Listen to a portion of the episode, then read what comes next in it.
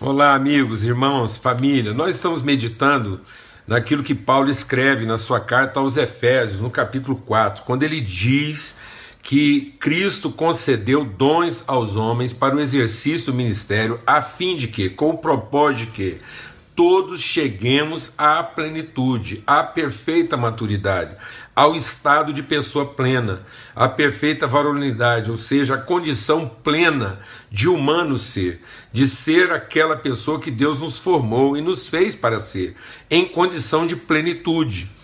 Paulo também escrevendo aos Coríntios, ele diz assim: quando eu não conhecia o amor de Deus, eu era em parte, em parte conhecia, em parte profetizava. Mas agora que vem o amor de Deus, eu conheço essa condição de Deus no seu estado pleno, na sua condição plena.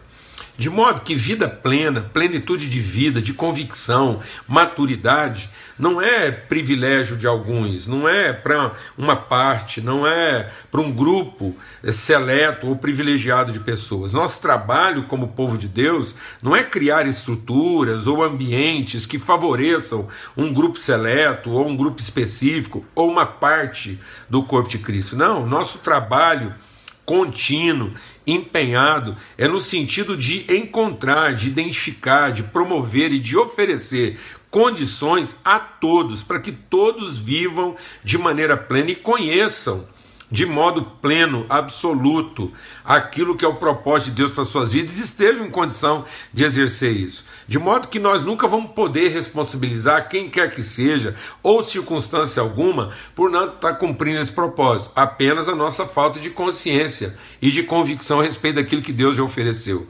Ele nos comunicou, ele nos transmitiu as suas virtudes. E através da convicção dessas virtudes, nós alcançamos esse estado de plenitude. De modo que no amor de Deus nós podemos todas as coisas. Paulo diz: Eu posso todas as coisas naquele que me fortalece. De modo que nessa plena revelação da comunicação das virtudes de Deus a nós, nós podemos tudo o que nós podemos, nós sabemos tudo o que nós podemos saber e nós vamos estar em todos os lugares onde nós podemos estar.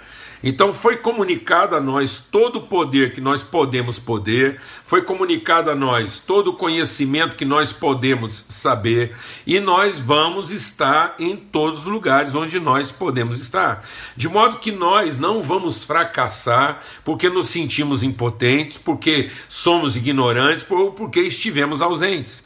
Então não cabe ignorância, não cabe omissão, ausência e não cabe impotência na nossa vida. Então, em nome de Cristo Jesus, nós estamos aqui empenhados em meditar sobre isso e conhecer essa plenitude de Deus na nossa vida, para que nós não, não fracassemos, para que nós não desanimemos e para que nós não deixemos de cumprir aquilo que é o propósito de Deus para a nossa vida, tá bom? Um forte abraço a todos.